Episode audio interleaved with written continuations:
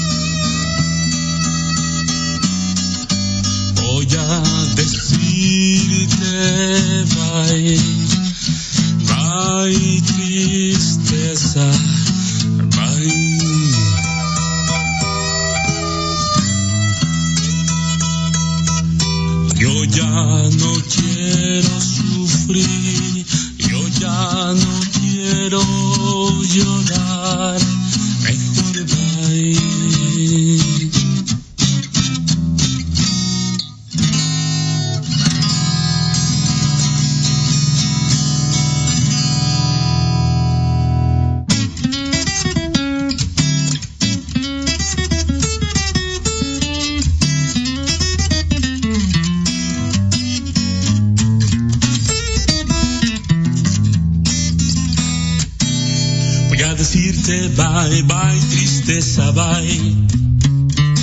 Voy a decirte bye bye tristeza bye. Ya no quiero sufrir, ya no quiero llorar, mejor bye. Voy a decirte bye bye tristeza bye. Voy a decirte bye bye tristeza bye. Ya no quiero sufrir, ya no quiero llorar, mejor bye. Cuando ya me dejó, dejé, vivía por ratos, dormía después, me quiero cantar y rogar rolear, por eso te despido, ya no aguanto más, voy a decirte bye, bye tristeza, bye.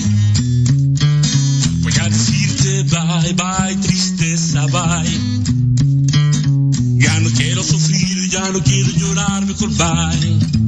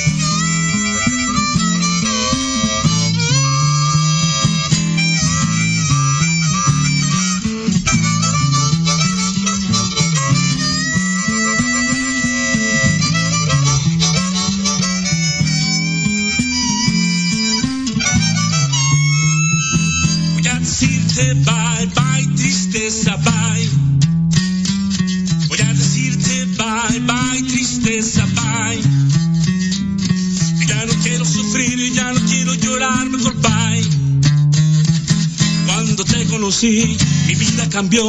Tu voz, tu mirada fueron mi motor. Hoy quiero cantar and rollear. Por eso te despido, ya no aguanto más. Voy a decirte bye, bye, tristeza, bye. Voy a decirte bye, bye, tristeza, bye. Y ya no quiero sufrir, ya no quiero llorar, mejor bye. Voy a decirte bye, bye, tristeza, bye, bye,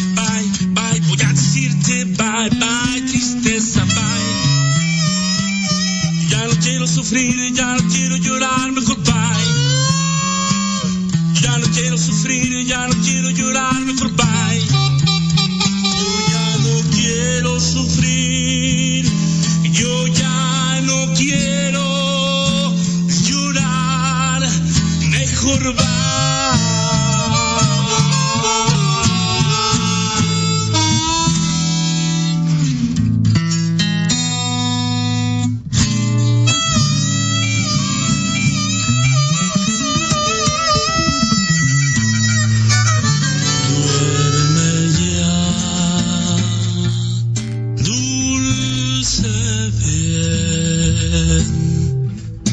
que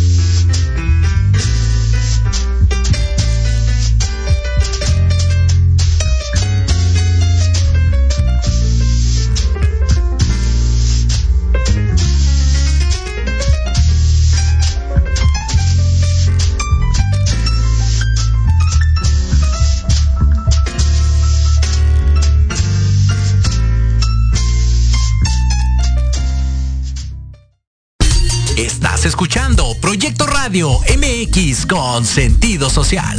Las opiniones vertidas en este programa son exclusiva responsabilidad de quienes las emiten y no representan necesariamente el pensamiento ni la línea editorial de Proyecto Radio MX. Saludos queridos amigos y amigas. Bienvenidos a Armándola en grande. Yo soy Arman. Vamos a platicar, analizar y debatir temas de interés y desinterés social. Claro, a través de Proyecto Radio MX, con sentido social. Disfrútalo.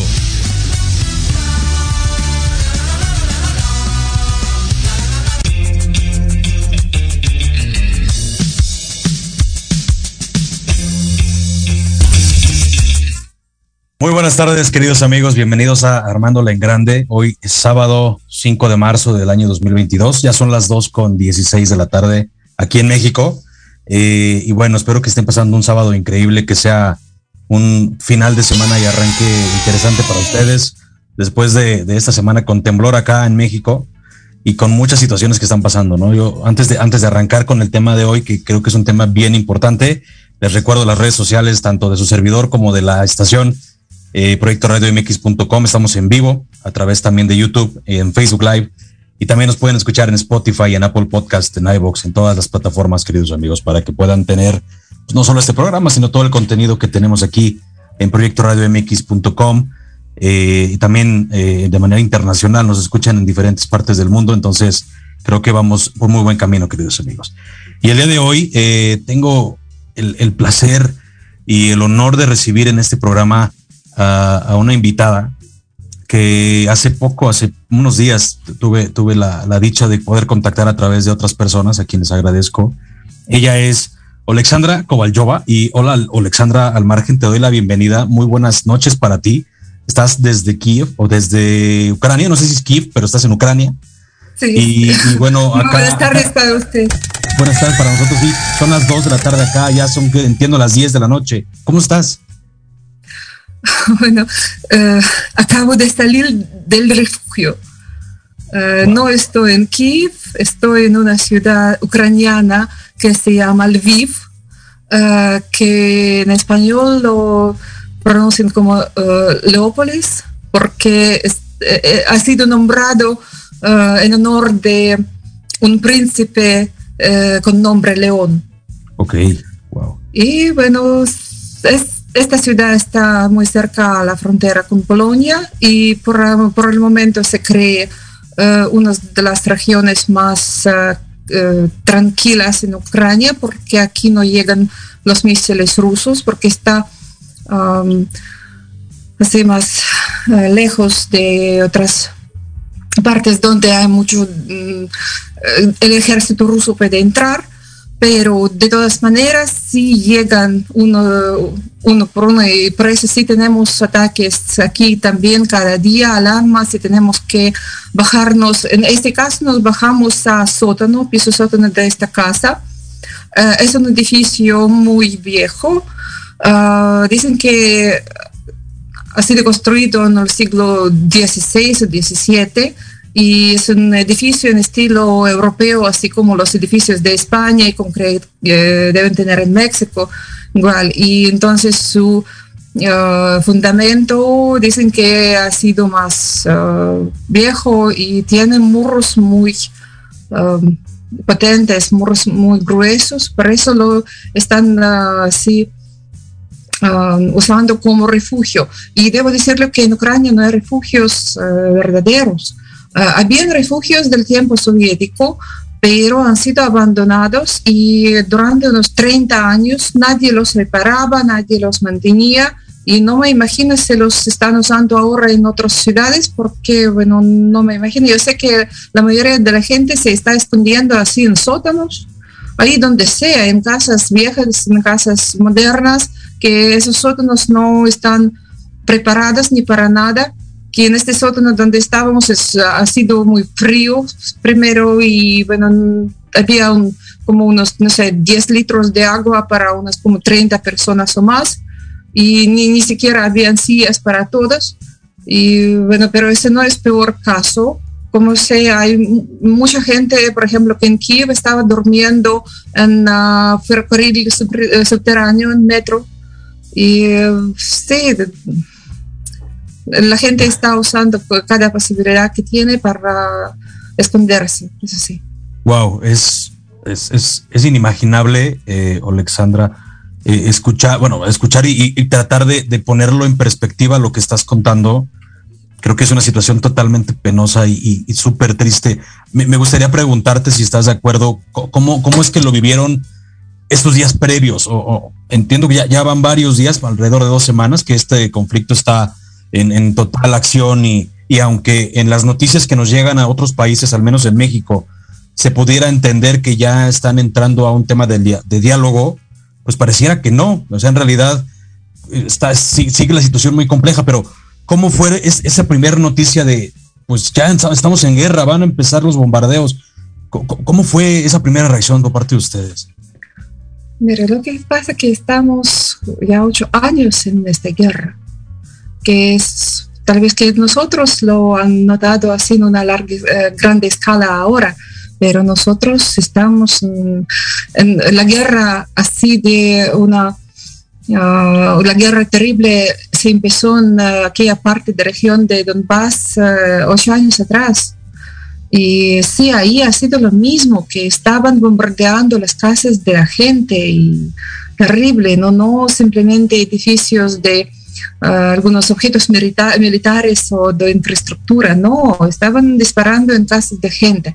Pero bueno, lo que pasó es que, ah, bueno, Rusia tiene su plan de recuperación del imperio soviético, no, no del soviético, del imperio ruso que tenía antes de Unión Soviética. Entonces, Unión Soviética era el mismo imperio ruso, pero ahí estaban diciendo sobre fraternidad, sobre uh, igualdad, sobre comunismo, sobre, pero en verdad ha sido el mismo imperio, entonces Ucrania ha sido colonia, verdadera colonia de Rusia durante unos casi tres, eh, tres siglos. Ustedes en México saben bien qué, qué cosa es ser colonia y cómo eso Ah, luego uh, para economía como, como para toda la vida y eh, creo que todavía lo están, lo sienten en su vida. Y lo mismo para nosotros. Y entonces que solamente 30 años atrás Ucrania pudo independizarse de Rusia y para Rusia ha sido una cosa muy dolorosa. Entonces, eh, por primero, bueno, todos los países estaban Ah, como reponiéndose de Unión Soviética, de su eh, pasado soviético. Luego Rusia eh, eh, pensó que, bueno, que no quiere quedarse así sin todos sus recursos que tenía primeramente en Ucrania y en otras repúblicas de Unión Soviética también. Y es, han empezado a crear una un plan y bueno, sabemos que en verdad si la guerra se empezó dos años atrás, en 2014, eh, pero su plan han empezado a implementar en 2000, en el año 2000, porque hay eh, ya documentos rusos que lo comprueban. Y entonces, por eso usted puede entender que no puede haber ninguna negociaciones, ellos no van a ceder. Si tantos años están preparándose para eso, que ya no se dan. Pero bueno, imperio ruso, eso no es todo que están ah, diciendo ellos. Ellos dicen que quieren ah, construir un, ah, un mundo de Rusia, un mundo ruso, Pax Rusica, así llaman. Y esto comprende no solamente aquellos países que son, tienen lengua eslávica, así los de um, países soviéticos han sido Rusia, Ucrania y Bielorrusia. Ellos dicen que no, que eh, eso comprende a todos los países donde hay gente que habla ruso. Y eso creo que en todos los países es un mundo, en verdad. Y bueno, lo que dicen que eh, su mayor objetivo, eso todo está, lo que digo, que todo está inscrito en sus uh, uh, medios oficiales, en sus páginas de presidente de, de otros. Eso puede leer incluso sus, uh, lo, lo, que estaba, sus discursos de presidente. Ahí está todo esto abiertamente. Eso no, no, es, no son puras palabras, no lo estoy inventando. Uh, pero claro que Rusia no siempre lo dice así afuera a otros países, pero sin retórica inter, interna Ustedes pueden abrir ahora, Google eh, los ayuda a todos a traducir a cualquier lengua que quiere. Entonces sí hay esto y que lo que eh, su objetivo mayor es eh, cambiar el orden mundial a su favor. Y bueno, lo que ellos han empezado a hacer en caso de Ucrania para justificar su guerra es empezar a decir que ucranianos están haciendo genocidio en contra de rusos y la gente rusa hablante en varias regiones de Ucrania.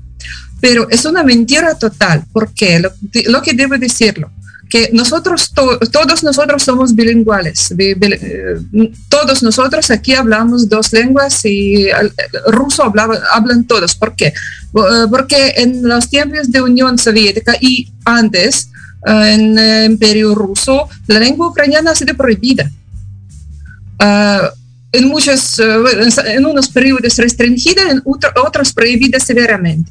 Y estaban matando a nuestros escritores, poetas, históricos, filósofos, filólogos, a toda gente que sabía esta lengua muy bien.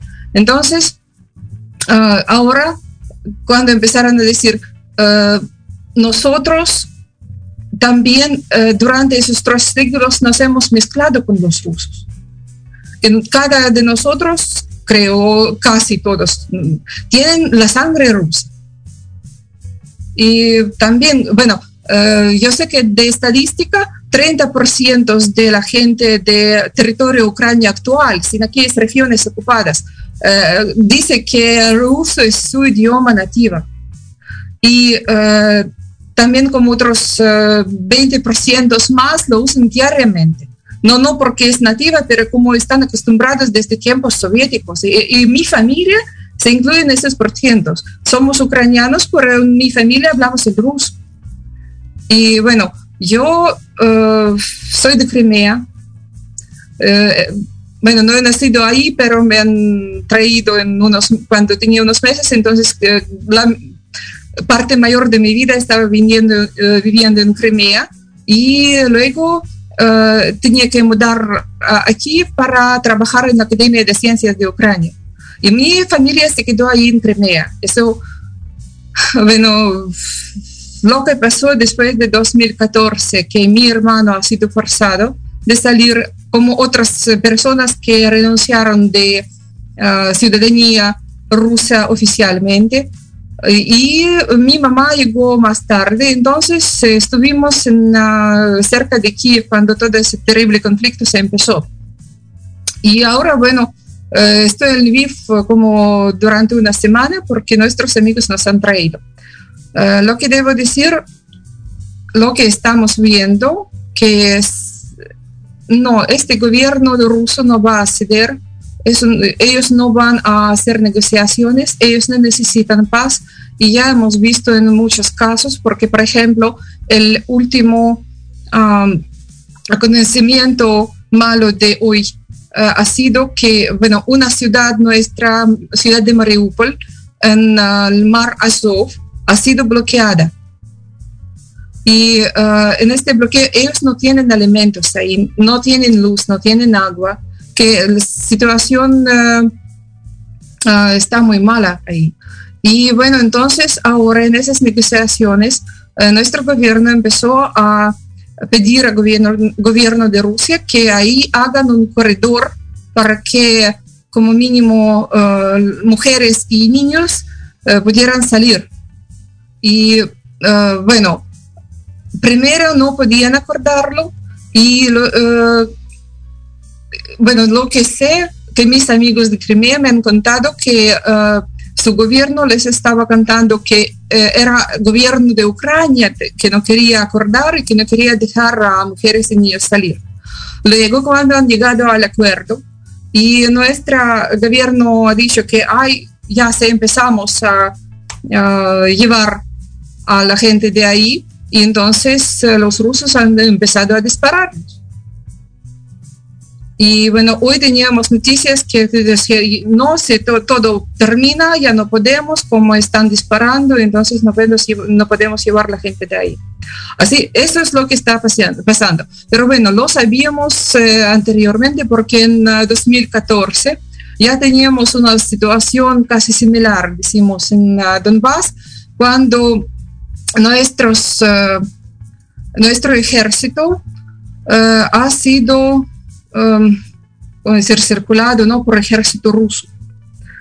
Y también han acordado que iban a hacer un corredor para que nuestros soldados, eh, especialmente los heridos, pudieran salir. Y cuando empezaron a salir por este corredor, eso se llama el caso de Lovaisk y el, ejército ruso empezó a dispararlos y mató como a 300 personas en el corredor de paz.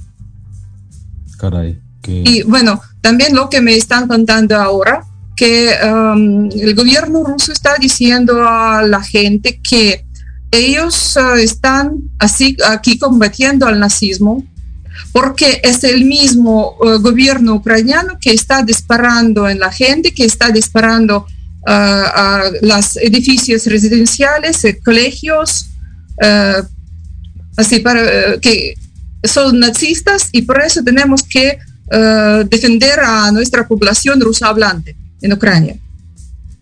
Y lo interesante es que el mismo momento ellos empezaron a decir que sí, estamos disparando los edificios de, de, viviendas, sí, estamos disparando colegios porque el ejército ucraniano está escondiendo ahí.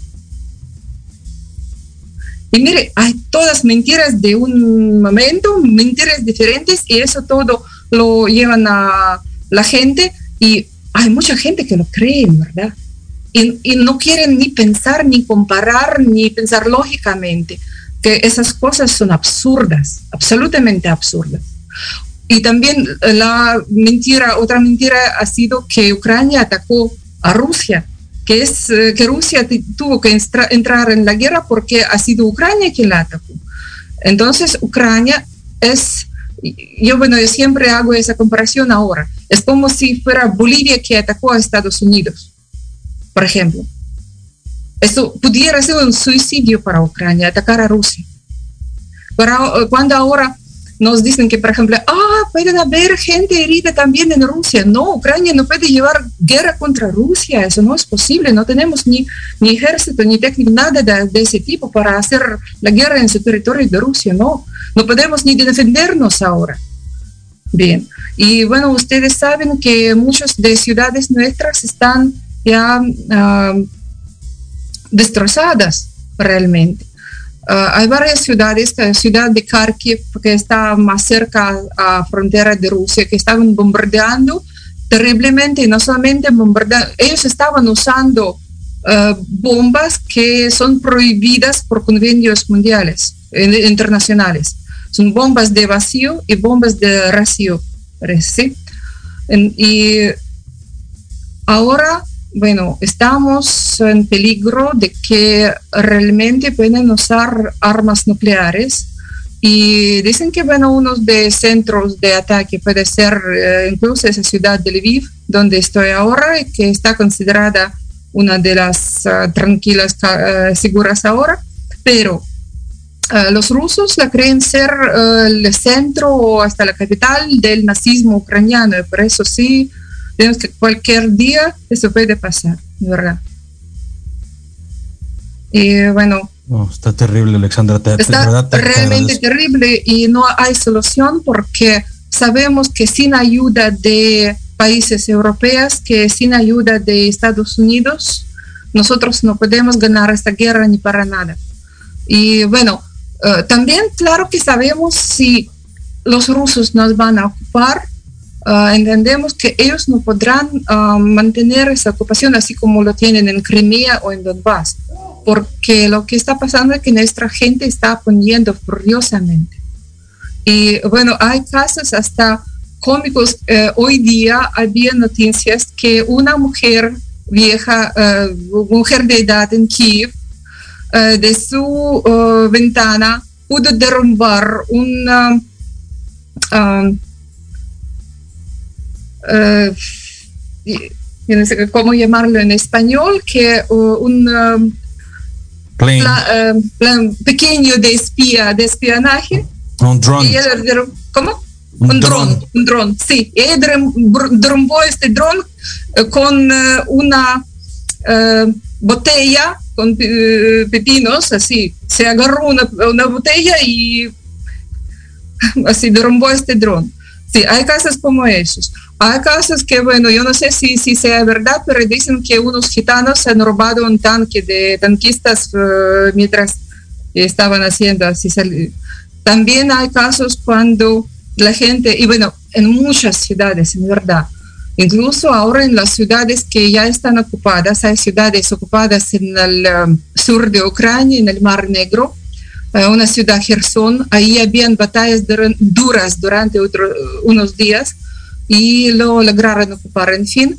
Y bueno, ahora han, uh, puesto un régimen que se prohíbe a cualquier tipo de um, mítines, cualquier tipo de protestas, pero la gente sigue juntándose en uh, muchedumbres con banderas ucranianas, así con, uh, sin armas, uh, con...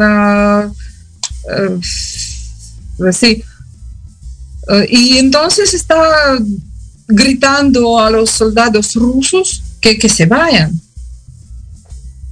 Ah, hay muchos casos de guerrillismo verdadero, en verdad. Y sabemos que ahora nuestro ejército también está uh, haciendo su trabajo muy bien, eso sí, uh, que cada día están derrumbando muchos aviones, helicópteros, sí, pero de todas maneras en otros uh, sitios uh, hay situación muy peligrosa, muy terrible, como por ejemplo una ciudad pequeña muy cerca a la de donde yo vivía, cerca de aquí, uh, es una ciudad de Irpin, que también ahí habían batallas durante unos días y en fin el ejército ruso pudo también um, cerrada esta ciudad, lo que han hecho que uh, por un lado han bombardeado un puente y por otro lado, uh, cuando la gente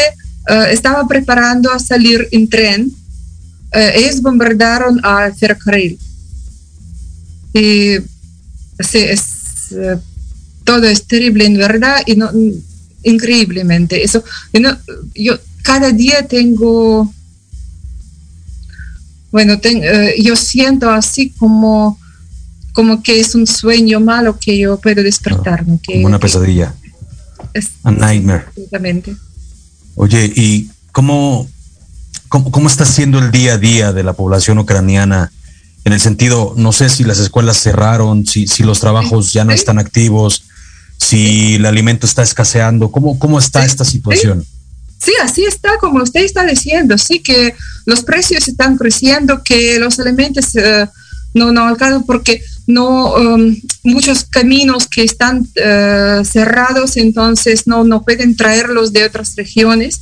Y bueno, por aquí por lo menos estamos más, uh, más o menos bien, pero yo sé que hay unas regiones a las cuales no pueden llegar así carros con comida, entonces no me imagino con que sucede ahí, cómo está la gente. Esas son regiones, como le he dicho, esta uh, ciudad bloqueada de Mariupol y la ciudad uh, también casi bloqueada de Chernihiv, que está en el norte de Ucrania, muy cerca de la frontera con Rusia, también ha sido bombardeado triplemente. Y yo sé que sé también que no me imagino si, lo si los llevan productos que... que y, claro. Pero lo que pasa, bueno, dicen que um, hay mucha gente que está uh, saliendo del país. Bueno, sabemos que por el inicio había gente que, bueno, más o menos rica, que por lo menos tenía carro, carros y que podía salir así de, de su cuenta y encontrarse ahí donde vivir en países vecinos o en Europa o tenían sus familiares en otros países, sí. Y ahora uh, la frontera está cerrada para hombres. Uh, eso no significa que tienen que ir, bueno, ahora sí, hay uh, una ley que dice que tienen que irse al ejército obligo, obligatoriamente, pero debo decirle que, por ejemplo, aquí llegaron, llegamos con mi hermano y mi hermano se ha ido a esta oficina de reclutamiento y bueno, ya son como tres o cuatro días que él está vendiendo ahí cada día y simplemente, uh, solamente hoy día él pudo inscribirse en una cola y dice que en esta cola uh, él uh, tiene el número 700 tanto, entonces tal vez en unos cuatro días su número va a llegar, no sé. Y bueno, dicen que hasta el momento Uh, no les querían aceptar porque había mucha gente voluntaria que querían uh, combatir y que han sido preparados. Bueno, el ejército no quiere reclutar a la gente que no es preparada, uh, porque, bueno, el ejército no es grande, sí, pero los últimos años, como sabíamos que, bueno, cualquier momento Rusia iba a atacar, eso es, era obvio, porque, bueno, por ejemplo, para mí como una persona de Crimea, yo sé que no es posible mantener Crimea si no tienes otra parte de Ucrania, no se pues no es posible mantenerlo desde Rusia. No hay conexión buena, incluso eh, sí, ellos han construido un puente, pero no, no alcanza para uh, traer incluso agua. Incluso en Crimea no hay agua suficiente y su uh, agricultura se está muriendo. Entonces se comprendía que para uh, desarrollar Crimea necesitan el agua del río Dnipro y entonces tienen que controlar todo el río Dnipro. Y para eso necesitan toda la Ucrania, eso, simple. Entonces eh, la gente, incluso mis colegas eh, académicos, eh, unos los que querían, estaban uniéndose a las tropas regionales de defensa. No son tropas profesionales, eso así, la gente que quería bueno, proteger a sus familias, ellos se entrenaban como una vez en semana o hasta, no sé, dos veces al mes. No, no muy frecuente, pero están mejor preparados que otra gente que nunca lo hacía. Y bueno, esperamos que es, todas esas tropas que ya están y que, que pueden realmente lograr que se mantenga, bueno, por, por algún tiempo uh, nuestra, que, que se quede nuestra, Ucrania se quede independiente por durante algún tiempo más, porque, bueno, como le he empezado a decir, que si la Rusia va a ocupar Ucrania, lo que por seguro habrá es una guerra de insurgencia, una guerra terrible. Y bueno, sabemos que eso puede durar un tiempo muy largo porque ya teníamos eh, una experiencia así. Eh, cuando Rusia ocupó a regiones uh, de oeste de Ucrania, aquel tiempo ellos estaban incluidos en Polonia. Entonces, cuando Rusia los ocupó, en 1940, disculpe, 39, ah, ahí ah, surgió un eh, ejército de insurgencia, ejército insurgente nacional de Ucrania, se llamaban así. Y entonces ellos seguían luchando con los soviéticos hasta los fines de los años 50. Muchos años. Sí, por eso sabemos que, bueno, que, de todas maneras la situación va a ser mala si, si nos ocupan.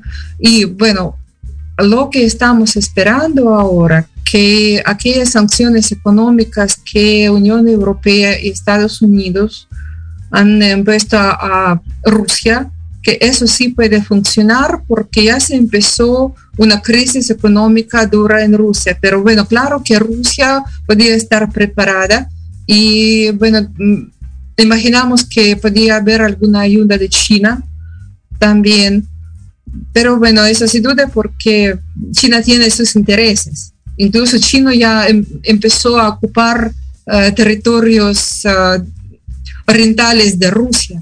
Hay, hay más chinos que rusos y en verdad que muchos territorios ahí China ya está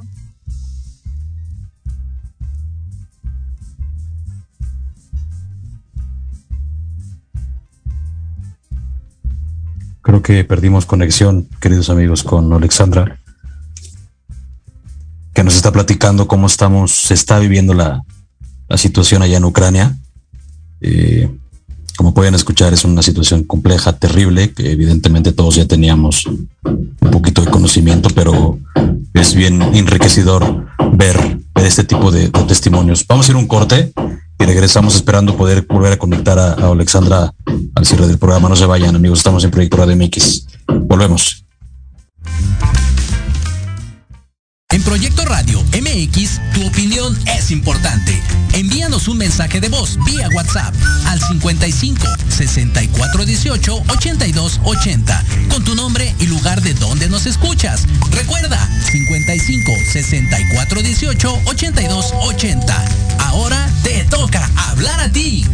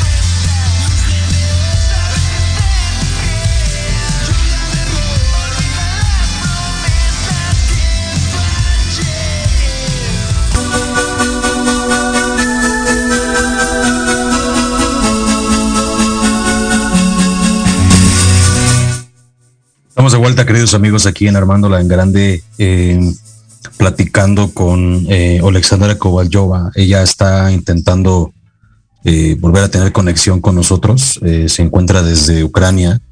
Y bueno, pues nos platicaba cómo es que se está viviendo la situación realmente, ¿no?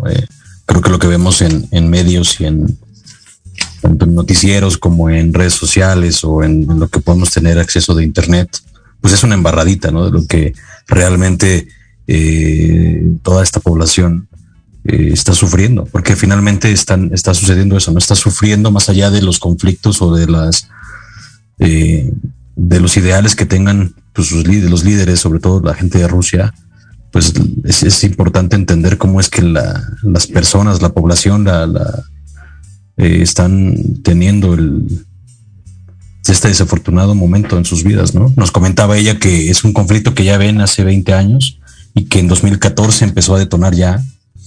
Y bueno, pues ahorita tristemente están en, en medio de bombardeos, ¿no? Antes de, unirnos a esta, al programa, eh, me comentaba que estaba en un refugio porque había un llamado de, de, de atención, es decir, un, un, una alarma, una alerta en donde está ella viviendo. Y, y tuvo que irse corriendo a un refugio porque eh, pues había amenaza de bombardeo, ¿no? Entonces, creo que eh, y la intención de hacer esta, esta conexión con ellos a través de proyecto radiomx.com, por supuesto, con sentido social, es eso, hacer un poquito de, conciencia social.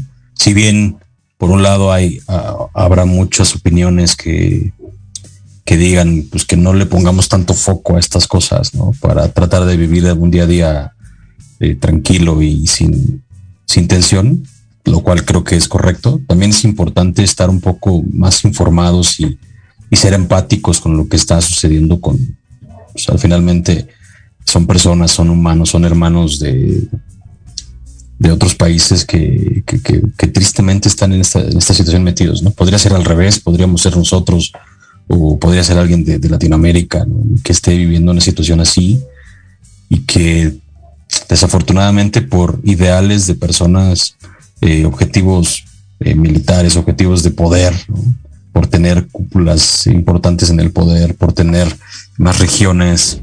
Es, es, un tema complicado. Creo que ya tenemos en la línea a la querida Alexandra, ella nos está conectando ahora por, por WhatsApp. No sé si por ahí nos escuchas, Alexandra.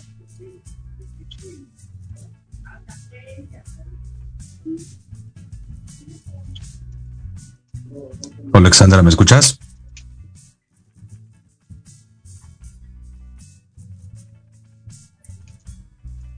Bueno, creo que, creo que todavía estamos teniendo algunos problemas de conexión eh, en este esfuerzo de, Proyecto Radio MX y de Armándola en Grande por pues estar en, en, el sitio, saber cómo está sucediendo y por supuesto la toda la, la disponibilidad de Alexandra por platicar con nosotros y darnos darnos este, estos detalles. Alexandra, ¿me escuchas?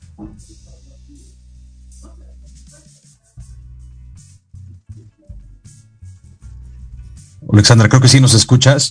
Nos platicabas un poco eh, de la situación allá, que incluso ya, ya hay regiones tomadas por, por China.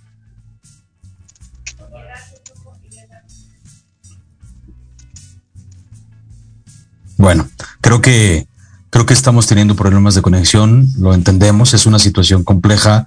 Ellos no tienen ahorita todos las, los accesos que nosotros tenemos. Alexandra, quiero decirte que desde México, desde Proyecto Radio MX y muy en, en, en particular, pues por parte de, Armando, de, aquí, de tu servidor. Eh, les mandamos todas nuestras, eh, nuestro apoyo, nuestras oraciones, toda la energía positiva para que este conflicto pueda terminar y sea de la mejor manera para, para, para ustedes y para el mundo en general. Espero de verdad, de corazón, que, que se solucione muy rápido, que puedan estar a salvo y que tú y tu familia y todos los hermanos ucranianos pues puedan eh, salir avantes de esta situación tan terrible que nos afecta a todo el mundo como, como, como, como especie. Tenemos que desafortunadamente terminar el programa, Alexandra. Te agradezco que hayas estado con nosotros. Eh, tienes abierto ahí, podemos seguir en contacto y, y, si hay otra manera de hacer otra, otra conexión en la siguiente semana, con gusto está abierto el espacio. Y no me queda más que agradecerte, mandarte toda la buena energía y la buena vibra y, y bueno, pues cuídate mucho. Eh, y bueno, queridos amigos, Eh, les agradezco que me hayan acompañado aquí en Armando Langrande eh, este sábado. Gracias Jimmy en producción, gracias Jorge por el espacio para poder traer esta, esta plática y sigan sintonizados aquí en Proyecto Radio MX. Nos escuchamos en Armando Langrande la próxima. Hasta luego.